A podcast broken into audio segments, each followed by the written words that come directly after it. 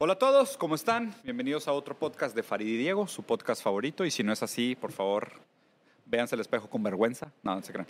Eh, lo que sí, acuérdense que es canal nuevo el que estamos poniendo para nuestro podcast. Entonces, antes de empezar, piquen el botoncito subscribe porque veamos que mucha gente como que nos ve los videos, pero no está suscrito al canal. Entonces, para hacer ese catch up, aprovechen estos segundos para tal. Eh, vamos a hacer otro formato nuevo, eh, que, que es otro tema que compartimos como, como interés común. Farid y yo, y vamos a hacer reviews de películas, raza. Creo que también habían salido ahí varios comentarios interesantes.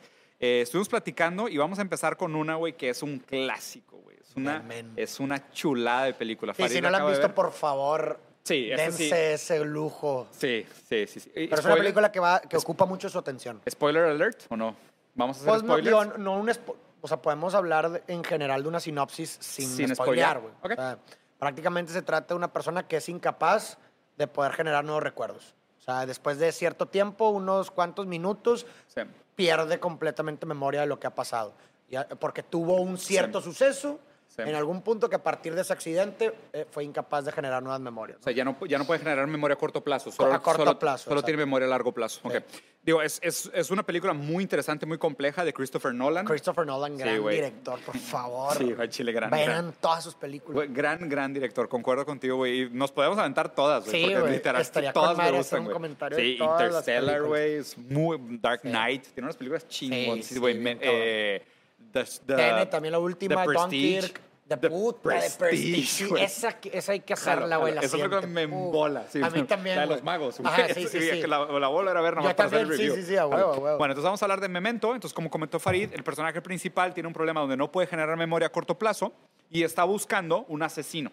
Un Está- supuesto asesino, Está es buscando correcto. un supuesto asesino que mató a su esposa, supuestamente, Correcto. ¿no? Que mató a su esposa. Entonces, toda la película se trata de esta persecución y hay algo muy interesante en la película. Nolan es un director que hace innovación cinematográfica en el formato del cine. Correcto. O sea, Nova- Nolan innova mucho en la propia narrativa, ¿no? Vean lo que hizo con Tenet, Claro. es que una película que tiene dos líneas de tiempo, una adelante y una hacia atrás, que se encuentran y se voltean y se invierten y la madre.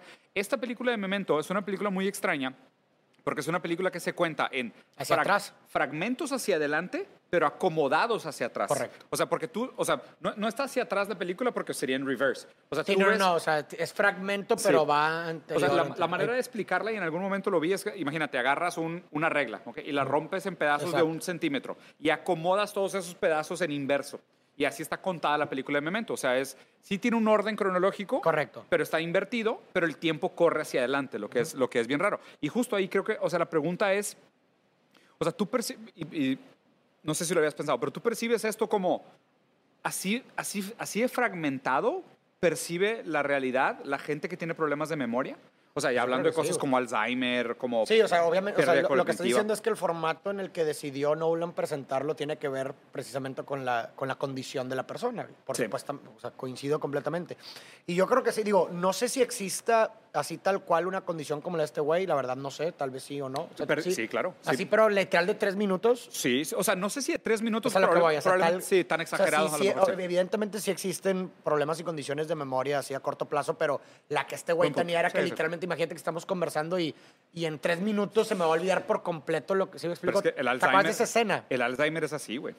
Sí, el Alzheimer, pues sí, pero, El Alzheimer es así. O sea, la gente Sí. está teniendo una conversación y, Y en el- medio de la conversación se, pero por se ejemplo, olvida. pero, pero en el Alzheimer puedes tener un destello después del... Sí. Por- Es a lo que voy. sí, sí. este güey supuestamente no. ¿Sí me explico? Ya, o ya. sea, este O sea, güey este era- o sea, era no borrón y cuenta nueva borrón y cuenta nueva, güey. O sea, no va a Ah. haber un destello después, Pero, güey. ¿de verdad? Porque te acuerdas del final de la película. Sí. O sea, en el final de la película como que te dejan la duda de que este vato probablemente a veces sí se acordaba. Pero yo, yo, lo, yo lo interpreté como que no... O sea, como que el otro güey, ¿te acuerdas? cu- Digo, vamos a spoilear ya. Sí, ya. raza. X, güey. Spoiler O sea, alert. Sí, porque si no está imposible. Spoiler alert. Aquí un aviso grande. Está, está muy difícil de esta película sin spoilers. Vale mucho la pena que la vean. Si no la han visto, dejen este video aquí, vayan a ver la película, nos agradecen y luego ya regresen y, y continuamos ¿Te spoiler. acuerdas Ahora sí al ya final cuando está hablando con Nombre- Terry? Con Terry, claro. Terry es el El policía lentes, sí. corrupto, este güey, que le dice, ¿te acuerdas que durante mucha parte de la película este güey está contando la historia de un... ¿Cómo se llamaba, güey? El, el que también tenía una condición y que él, él le tocó la, Las recetas de- las recetas de insulina y que para era un su güey esposa. que al parecer él creía que estaba fingiendo.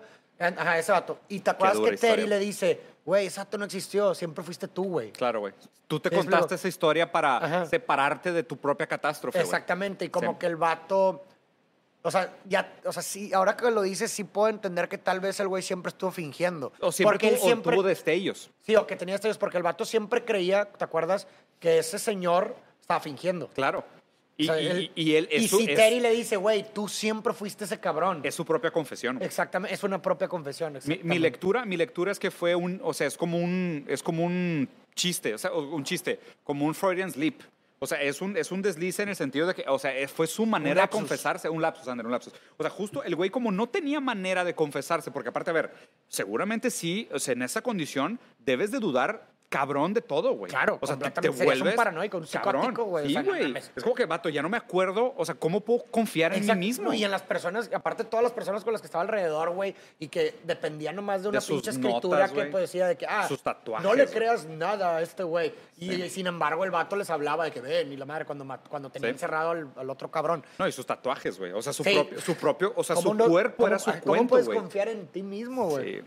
Que eso también es cierto que es otra cosa que pone Nolan así a la par, güey. O sea, ¿cómo puedes confiar todo el tiempo en tus instintos, en tu intuición, güey? ¿Sí me explico? O sea, Y, y y está chingón que lo digas, porque justo ahora me puse a pensar, o sea, tanto es cierto y Nolan es ese tipo de director, o sea, que a través de la película te hace dudar inclusive de ti mismo. Exactamente. O sea, como el, como el personaje principal dudaba de sí mismo, de esta falacia narrativa de, ah, el personaje este que me inventé para contar la historia de yo por mi condición haber matado a mi mujer, porque yo le puse sí, inyecciones fuera de horario. Vergas, vergas, creo que ahí, creo que ahí va, güey. ahí va todo, porque Ya me estoy acordando No, un no, chingo sí, de la sí, sí, película. pero, pero creo que por Es que ahí va acuerdas. todo, güey. Pero también te acuerdas que el vato se avienta un speech como echándole a la memoria, como que la memoria siempre Te engaña, güey, la madre.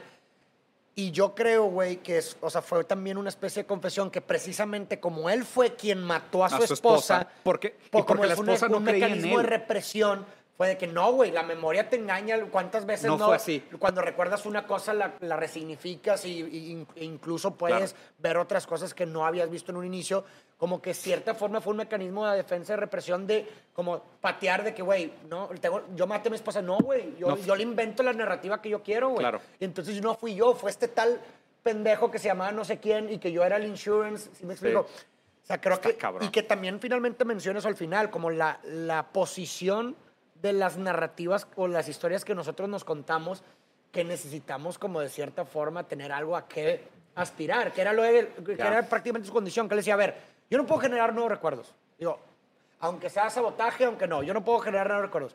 Pero si no puedo generar nuevos recuerdos, güey, entonces te- tengo que tener algo a qué aspirar, a qué moverme, güey. Si no, pues prácticamente me voy a Ah, volver loco. Se tenía que poner una meta. Y por eso, se creía esas puñetas mentales de que, ah, este güey es el que mató. Y por eso al final es de que, ahora quién Dude, se irá, güey. Deja ¿Sí tú. Y, y el güey le dijo, cabrón, ya encontraste al vato ese que querías. de que ya ya lo mataste, güey. Ya lo mataste. Sí. O sea, ¿a cuántos más vas a matar, güey? Exactamente. O, sea, cu- o sea, esta pinche eh, patología de vida que te has inventado para darle sentido a tu existencia, Exacto. ya la solucionaste, güey. Y, y- y tú mismo te traicionas y tú mismo te saboteas y tú mismo mueves la vara para continuar corriendo. Exactamente. O sea, ¿por qué? Porque no- si dejas de correr, pierde, te- Pierde, pierde y sentido más una todo. persona que no puede generar nuevas memorias, güey. Entonces, Porque siempre parte del día cero, güey. Está atrapado en un loop. Está atrapado en un loop, güey. Y, el problema Tienes es que hackearlo. Y, y a ver, o sea, y ahora sí tratando de contar la historia, ¿no? O sea, ¿qué pasa? Es una persona que, que él mismo empieza a desarrollar esta condición de pérdida de memoria desde joven.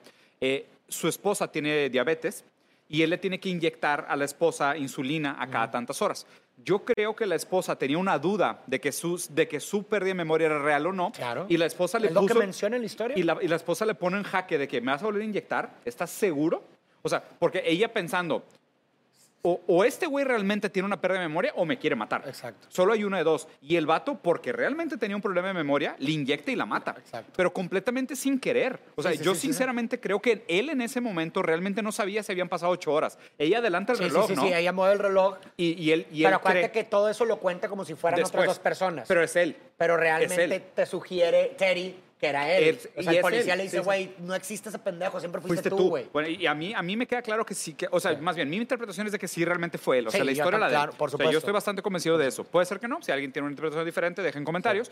Pero básicamente, entonces, él está contando, él, él se cuenta su historia desde una tercera persona, pero él participa. Claro. O sea, él estaba ahí, él estaba Exacto. viendo, él era el asegurador. Él Exacto. aseguraba que las cosas pasaran bien, ¿no? Él es Que juez eso y es un parte de su simbolismo, propia güey. historia. O sea, eso es un simbolismo. O sea, ves el speech del vato eh, diciendo, criticando las memorias y que los recuerdos que no, no son 100% fiables. Claro. Y al mismo tiempo su rol era de un asegurador que El tenía juez y que- parte, el juez sí. y parte, ¿sabes? Sí. Y al mismo tiempo es un vato que se inventaba El verdugo. narrativas. El verdugo, güey. O Exactamente. sea, él hacía todo. O sea, él fue el criminal, él fue el juez y él fue el verdugo Exacto. de su propia historia, güey. Sí, y, y a ver, y también muy cierto, somos historias que nos contamos. Exacto. O sea, somos las historias que nos contamos. El problema es que este vato se quedó atrapado en un loop de historia. Y, y- in- insoluble, irresuelta. Porque la manera como él realmente acabaría su historia es matándose.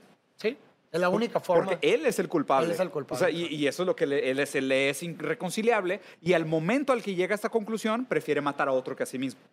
¿Sabes? Es, ah, tú me, o sea, tú, Teddy, me estás revelando la verdad de la cual yo no tenía acceso. No te pendejo. A esa verdad yo no la quiero. Sí, porque solo podemos llegar hasta la verdad que podemos tolerar. Y él llega al punto donde dice, no, güey, o sea, yo no estoy listo para aceptar que yo soy el culpable de haber matado a mi esposa. Entonces, pr- primero te mato creo, a ti. eh, te mato a ti y me creo la narrativa que tú fuiste el que la mataste. Sí, güey. Está, Sí, está muy cabrón. está, está muy, muy cabrón. Y, y digo, también puedes agarrar otras cosas a la par, por ejemplo, esa, eh, eh, eh, esa condición o, o la cosa que estaba haciendo el vato de crearse narrativas cada día para tener Sí. algo que aspirar. O sea, ah, vergas, tengo que matar a este güey porque él mató a mi esposa y cada día cambias, o sea, cada vez que lo terminas cambias otra vez. También te habla como esta carrera de ratas, güey. En la que de- estamos. En la que estamos todo el tiempo, güey. Todos, güey. O sea, todo- Sí. todos de cierta forma necesitamos tener algo A qué a aspirar. qué aspirar, güey. Porque en el momento en el que te vuelves estático, pues como tú dices, si no corres, si no tienes nada hacia dónde correr, Te mueres. pues es, es prácticamente una depresión clínica, güey. Sí, está cabrón. Si no hay deseo, ¿no? Entonces, Qué, qué difícil. güey. y sin embargo, todos, güey, finalmente nos creamos una narrativa porque no deja de ser una excusa, güey. O sea, las metas, los objetivos, los sueños no dejan de ser una excusa para, con- para darle sentido a tus actos hoy, güey. Pero no dejan de. O sea, lo que voy es que son igual narrativas como la de este vato, güey. Eso es lo que está cabrón. Es una narrativa Lo, igual, güey. lo difícil es juzgar la legitimidad de las narrativas individuales. exactamente. O sea, es como decir de que, oye, ¿y por qué es más legítimo eh, alguien que persigue ser el constructor más importante del mundo versus un vato que se crea la narrativa de que está tratando de atrapar al asesino de su esposa, güey? Cuando es él el asesino de su esposa, güey. Y las dos cosas condicionan sus actos, porque el Exacto, vato... le significan. Exactamente, Sí, sí, sí. porque el vato va hacia ese objetivo, güey, como Sí. también el otro.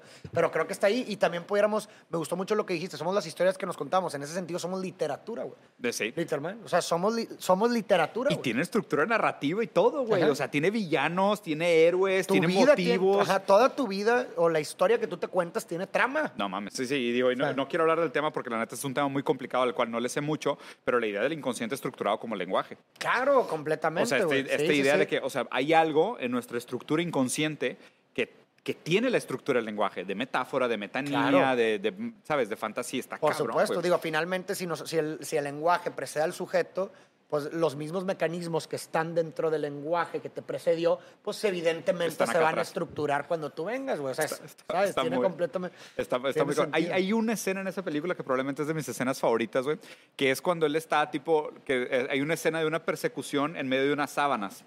Y él en ese momento tiene un blackout y dice de que estoy persiguiendo a alguien. Y luego ve a un güey Ah, corriendo y sí, dice, ah, no, me están persiguiendo Sí, a mí. sí, y empieza a correr hacia el otro lado. sí, esa, escena, esa escena para mí es una escena increíble, güey. Sí, que está en el carro y de pronto un güey le dispara en la, en la, en la de este y dice, ah, cabrón, a ver, Estoy- ¿lo estoy persiguiendo yo o él a mí? sí, sí, sí, sí. y, y- y- y lo cual me hace pensar, o sea, como condicionante, o sea, qué raro que él tenga ese instinto de fight or flight, o sea, este Sí, instinto de- de, de supervivencia, que es de que estoy en una persecución. ¿Soy yo el verdugo o soy el perseguido? Y, claro, y- güey. y- y, freno de mano, vuelta de bandido, y es, ah, no estoy persiguiendo, estoy siendo perseguido. Pero eso condiciona tus actos Y, también, güey. y en ningún O sea, la momento interpretación. cuestiona la legitimidad de la persecución en sí. Sí, o sea, no, O es, sea, de, no es es- de que por qué. No, o sea, es, no es- Ah, ah, yo soy el perseguido o yo persigo. ¿Hace sentido perseguir o ser perseguido? No, no, no. Nada más o persigo o Güey, soy pero eso perseguido. está bien cabrón porque, o sea, ¿estás de acuerdo que dependiendo de la respuesta que él se dé a sí mismo es lo cómo va a actuar Sí, él, güey? sí, sí, sí. Está bien cabrón, pero pues eso también refleja en la realidad, o sea, la- la- la- en, en tus relaciones con los demás. Imagínate. Soy yo el pinche ¿Complejo inferior. mesiánico? Exactamente. Oye, lo que yo estoy haciendo es por el bien de la humanidad. Y si te convences, cabrón, Verga, güey. A la verga. ese es el pedo. Cuidado con las historias que te cuentas, Sí, compadre. no, claro, completamente. El problema es, o sea, creo que el dilema está en lo que tú dices. ¿Cómo se legitima una historia sobre otra, güey? Porque creo que ahí está, o sea, ahí está la clave. O sea, todo el mundo se cuenta una historia, eso es algo universal, pero ¿quién decide o cómo decidimos qué historia Es la vale la pena contarse Sí. o no, güey. No, está, está, está muy complejo, güey. Y justo, y, y- lo complicado se vuelve cuando estas historias, que pasa y siempre tiene que pasar, invaden las otras historias. Sí. Porque pues no es solo él. O sea, es él en relación con toda la gente que lo rodea, güey. O Sí, sea, porque también, mató o sea, gente inocente. Exacto, y, eso creo que es importante. O sea, hay que entender que no solamente es- hay historias individuales, sino también al mismo tiempo nos creamos historias colectivas, güey. Claro, güey.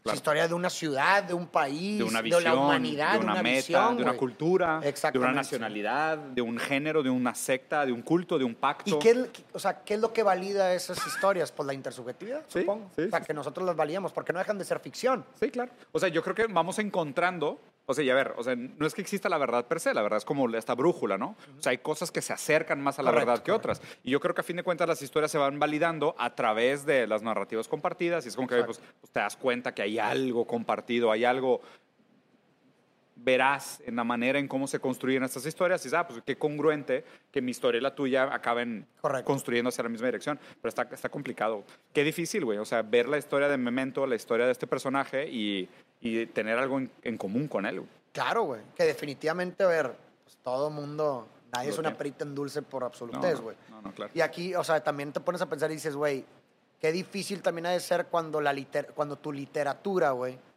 no te causa encanto, cabrón.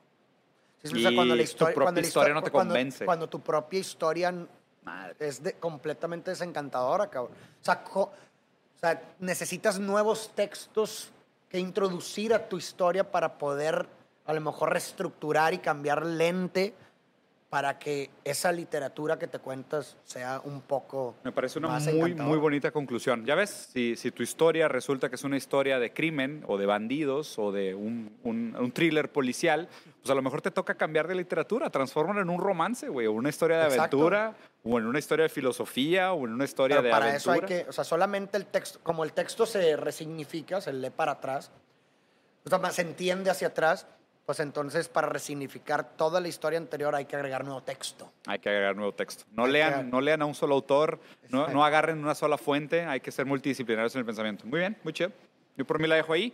Coméntenos, díganos si les gustó o no les gustó, qué otra película les gustaría que analizáramos. ¿Están de acuerdo con esta interpretación? ¿Nos faltó algo importante? Son películas muy difíciles, Sí. muy duras, muy profundas. Y obviamente lo padre es que como objeto de estudio se presta a una multiplicidad Claro, de- claro. de, de interpretaciones. Entonces, pues vamos a aprovechar para platicar. O sea, ¿te cuentas tus historias? ¿Qué has hecho en nombre de las historias que te cuentas? ¿Y qué opinas? ¿Te identificaste con este contenido o no? Gracias, Raza.